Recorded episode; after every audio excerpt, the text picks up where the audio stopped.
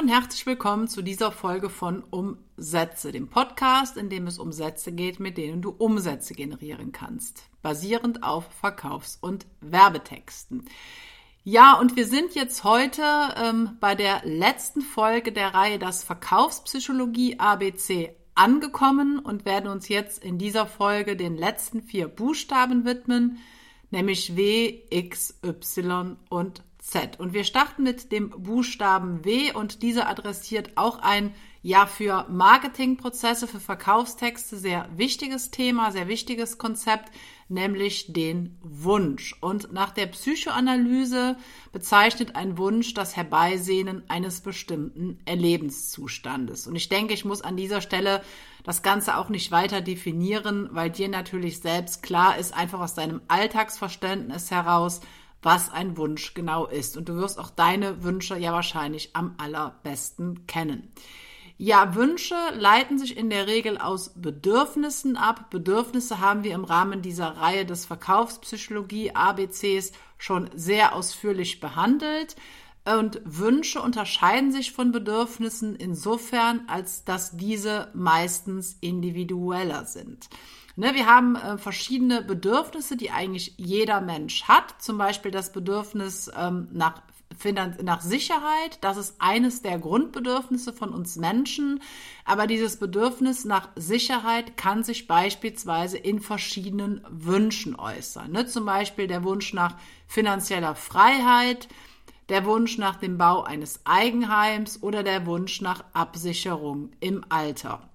Das heißt, aus diesem ja, Grundbedürfnis der Sicherheit können sich dann verschiedene Wünsche ableiten und es ist natürlich auch in deinem Marketing wichtig, dass du die Wünsche deiner Zielgruppe adressierst. Und auch hier erzähle ich dir leider sozusagen äh, wieder nichts Neues, weil um den größten Wunsch deiner potenziellen Kunden anzusprechen in einem Verkaufs- oder Werbetext, ist natürlich eine genaue Analyse deiner Zielgruppe erforderlich. Das heißt, um die Wünsche deiner Zielgruppe, deines Lesers in deinem Marketing zu adressieren, musst du natürlich einfach wissen, was deine Zielgruppe bewegt, was die Sehnsüchte deiner Zielgruppe sind, wodurch deine Zielgruppe motiviert wird oder wo die Priorität deiner Zielgruppe liegt, weil alle diese Erkenntnisse, die sich auf die Wünsche deines Lesers beziehen, kannst du dann natürlich in deinem Marketing aufgreifen, beispielsweise in der Überschrift, weil du hast ja bereits gelernt, wenn du diesen Podcast bisher schon aufmerksam verfolgt hast, dass die Überschrift sehr, sehr relevant, sehr, sehr wichtig für deinen Verkaufstext ist, weil die Überschrift deinem Leser zeigen soll, was er durch deinen Verkaufstext bekommt. Und wenn du in deiner Überschrift deinem Leser klar machen kannst, dass er einen großen Wunsch durch deinen Text beziehungsweise durch das darin verkaufte Angebot erfüllen kann, dann ist er natürlich auch wesentlich gewillter, deinen Text zu lesen und dann nachher dein Angebot zu kaufen. Das bedeutet, Du solltest dir bewusst machen, was die Wünsche deiner Zielgruppe sind, um diese dann in deinem Marketing anzusprechen. Denn in der Regel ist es ja so, dass dein Angebot einen bestimmten dieser Wünsche adressiert. Du kannst mit deinem Angebot nicht alle Wünsche deiner Zielgruppe erfüllen, aber du solltest zumindest den einen großen Wunsch deiner Zielgruppe kennen, den du dann mit deinem Angebot erfüllen und stillen kannst. Ja, kommen wir zum Buchstaben X und hier muss ich zugeben, habe ich kein Wort, kein passendes Wort gefunden, das mit dem Buchstaben X beginnt. Ich habe aber ein Wort gefunden, was sowohl in der Psychologie als Wissenschaft als auch in der Verkaufspsychologie in der Praxis ähm, sehr wichtig ist, und zwar das Experiment. Und es handelt sich beim Experiment um eine Forschungsmethode, ähm, bei der der Einfluss, es wird jetzt sehr wissenschaftlich, keine Sorge, ich werde es aber später auflösen, bei der der Einfluss einer unabhängigen Variable auf eine abhängige Variable untersucht wird. Das heißt, man untersucht, welchen Einfluss, welchen Effekt die eine Variable, der eine Faktor auf einen anderen Faktor hat. Und auch wenn das, das Wort Experiment oder der Begriff Experiment sehr oft so in der Alltagssprache verwendet wird, handelt es sich nicht bei allem, was man in der Alltagssprache als Experiment bezeichnet, auch wirklich um ein solches, weil ein Experiment liegt nur dann vor, wenn man eine Experimentalgruppe mit einer sogenannten Kontrollgruppe vergleicht, diese den gleichen Einflüssen aussetzt und dann schaut, äh, wie die Unterschiede zwischen den beiden Gruppen sind. Und was ein Experiment auszeichnet, und deswegen wird es auch so ein bisschen als Königsweg der Forschung bezeichnet, äh, besteht darin, dass man die Versuchspersonen auf die beiden Gruppen, auf die Experimentalgruppe und auf die Kontrollgruppe möglichst zufällig ähm, erfolgen lässt, damit keine Störeinflüsse nachher das Ergebnis verfälschen können. Das heißt, man teilt die Versuchspersonen ganz zufällig auf die beiden Gruppen auf, damit man systematische Störeinflüsse, systematische Fehler vermeidet, weil wenn schon vor der Zuteilung Unterschiede in den beiden Gruppen vorliegen würden, wären die Ergebnisse, die, die man durch das Experiment erzielt, ja nicht valide. Und deswegen sollte die Zuteilung möglichst zufällig erfolgen. Das ist der, ein, der eine, das eine Charakteristikum eines Experimentes. Das zweite besteht darin, dass man die Störeinflüsse, die auf beide Gruppen ja wirken können, möglichst konstant hält. Auch das ist wichtig, weil wenn in der einen Gruppe ein anderer Störeinfluss wirkt als in der, in der anderen Gruppe, dann hat man natürlich das Problem, dass man nachher nicht mehr ähm, ermitteln kann, untersuchen kann, ob jetzt ähm, Unterschiede in den Ergebnissen auf diese Störeinflüsse zurückzuführen sind oder ob die auf das zurückzuführen sind, was man im Rahmen des Experimentes erforschen will. Und deswegen ist es halt wichtig, dass man die äh, Versuchspersonen zufällig zuteilt auf die äh, beiden zu untersuchenden Gruppen und dass man die Einflüsse, die auf die beiden Gruppen wirken, möglichst konstant hält. Und deswegen ist, wie gesagt, das Experiment auch so ein bisschen der Königsweg in der Psychologie, aber natürlich auch in vielen anderen wissenschaftlichen Disziplinen.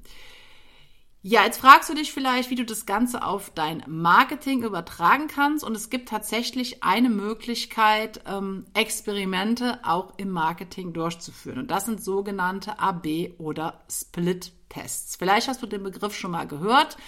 Wenn nicht, ist es aber auch nicht schlimm, weil hier werden sehr ähnlich wie bei einem Experiment potenzielle Kunden nach einem Zufallsprinzip zum Beispiel auf zwei unterschiedliche Seiten weitergeleitet. Das heißt, die 51 Prozent der potenziellen Kunden werden auf Seite A weitergeleitet und die andere Hälfte der Kunden, die dann sozusagen die Versuchspersonen sind im übertragenen Sinne, werden auf Seite B weitergeleitet und zwar ganz zufällig.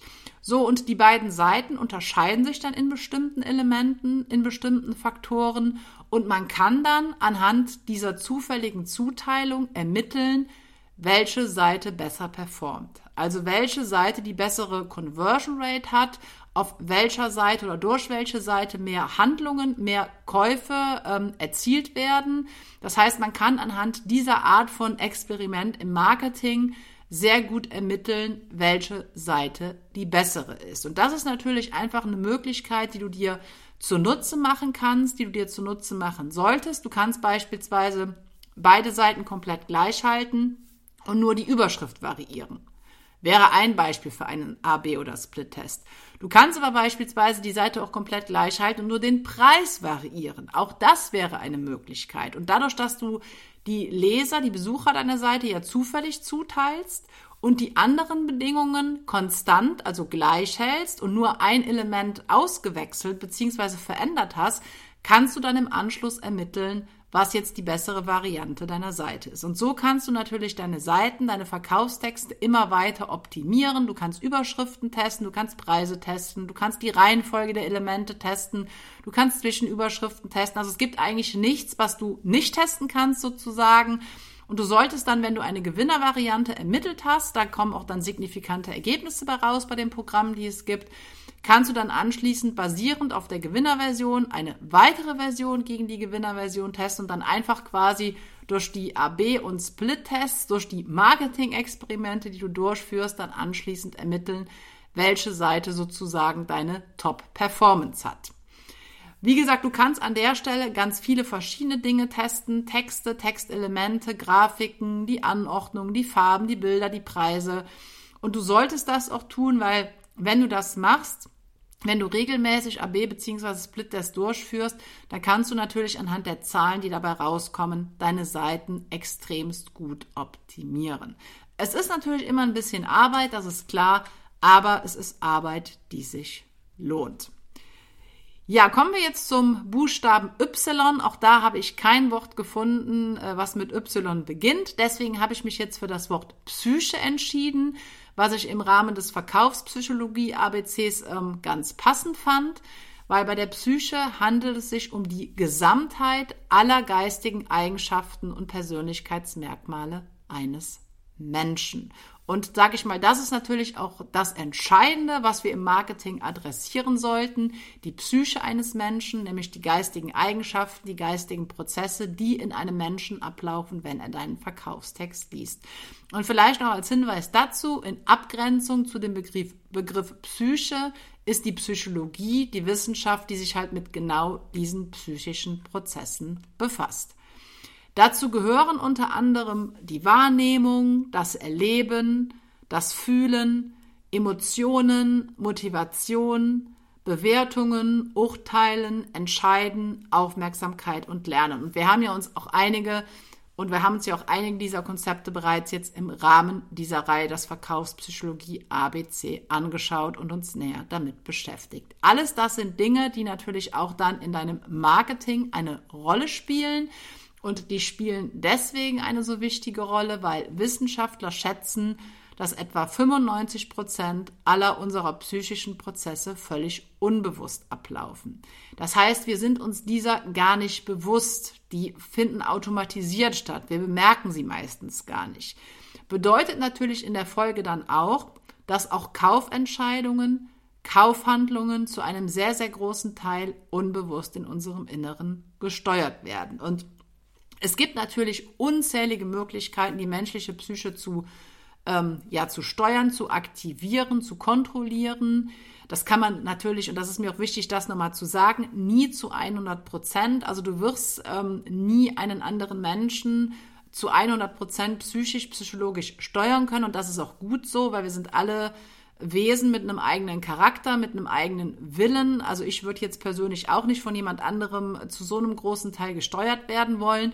Aber du kannst dir natürlich alles das, was du in dieser Reihe im Verkaufspsychologie gelernt hast, in deinem Marketing zunutze machen, um zumindest die Wahrscheinlichkeit zu erhöhen, dass jemand dein Produkt kauft, um ihn zumindest zu einem Stück weit in seinen Handlungen, in seinen Entscheidungen, in seinen Bewertungen zu leiten und das Ganze zumindest ein bisschen zu beeinflussen.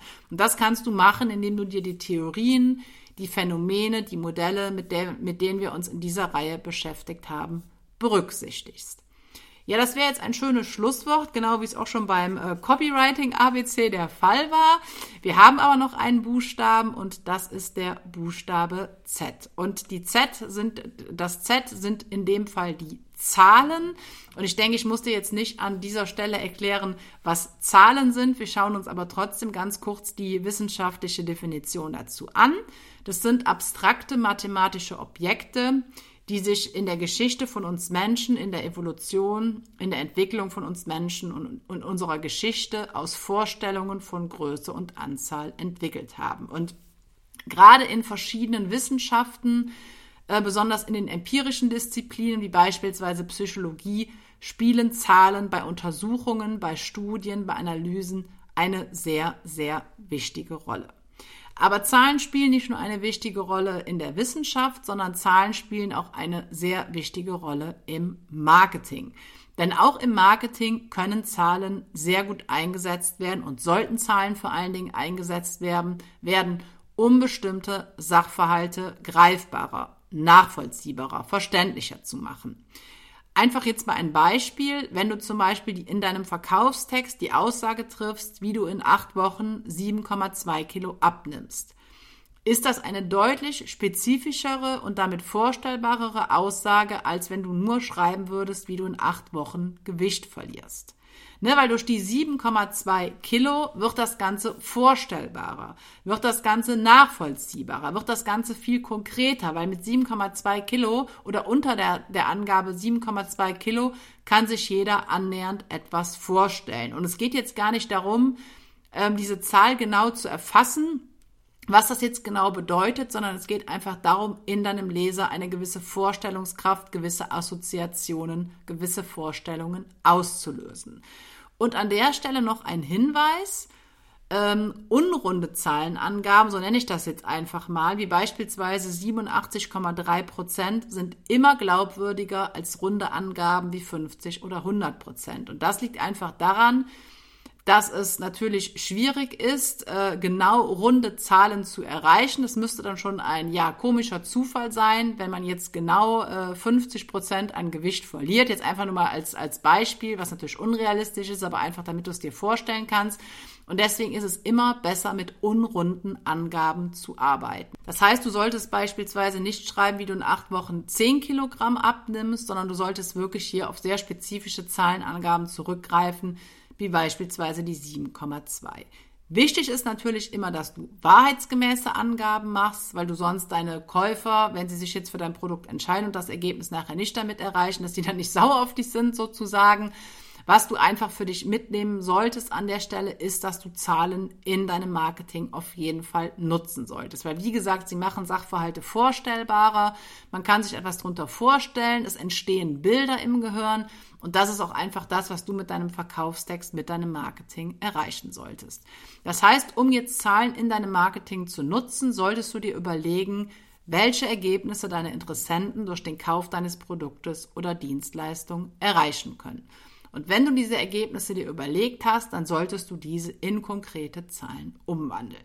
Und auch sonst bietet es sich an, Zahlenangaben einzusetzen. Äh, wir haben schon über das Thema Aufzählungen gesprochen in vorherigen Folgen dieses Podcasts. Und auch da bietet es sich an, Zahlen zu nutzen, auf Zahlen zurückzugreifen. Beispielsweise drei Wege, um erfolgreich zu werden. Oder sieben wichtige Fakten, die du unbedingt noch über uns wissen musst. Und was auch ganz interessant ist, das erwähne ich jetzt an der Stelle auch der Vollständigkeit halber nochmal, ungerade Zahlen funktionieren immer besser als gerade Zahlen. Man weiß nicht so genau, woran es liegt, aber es ist einfach so und deswegen, wenn du Zahlen in deinen Aufzählungen nutzt, dann solltest du im Optimalfall immer auf ungerade Zahlen zurückgreifen. Wie gesagt, man weiß nicht so genau, woran es liegt, aber es ist so und ähm, es hat sich in der Praxis bewährt, kann ich auch so aus meiner eigenen Erfahrung heraus bestätigen. Und deswegen sind ungerade Zahlen, sehr spezifische Zahlen, immer ein sehr, sehr gutes Mittel, das du in deinen Verkaufstexten, in deinem Marketing einsetzen kannst. Ja, wir sind jetzt am Schluss dieser Folge angekommen und damit auch zum, oder damit auch am Abschluss des Verkaufspsychologie ABCs. Ja, ich hoffe, du konntest in den letzten sechs Wochen, in den letzten sechs Folgen einiges hier aus dieser Reihe mitnehmen. Du hast insgesamt 26 Effekte, Modelle, Phänomene kennengelernt aus der Verkaufspsychologie. Es gibt natürlich noch viel, viel mehr, was man zum Thema Verkaufspsychologie sagen könnte. Einiges, vieles davon habe ich auch in meinem, Buch, in meinem Buch Verkaufsgehirn, die sieben psychologischen Ursachen, warum Menschen kaufen, aufgegriffen. Du findest den Link zum Buch hier unter dieser Folge im Beschreibungstext. Ja, nächste Woche starten wir dann mit einem neuen Thema, mit einer neuen Folge, die dann nichts mehr mit dem Verkaufspsychologie ABC zu tun hat. Ich hoffe, dass du dennoch dabei bist und wünsche dir bis dahin noch eine gute Zeit.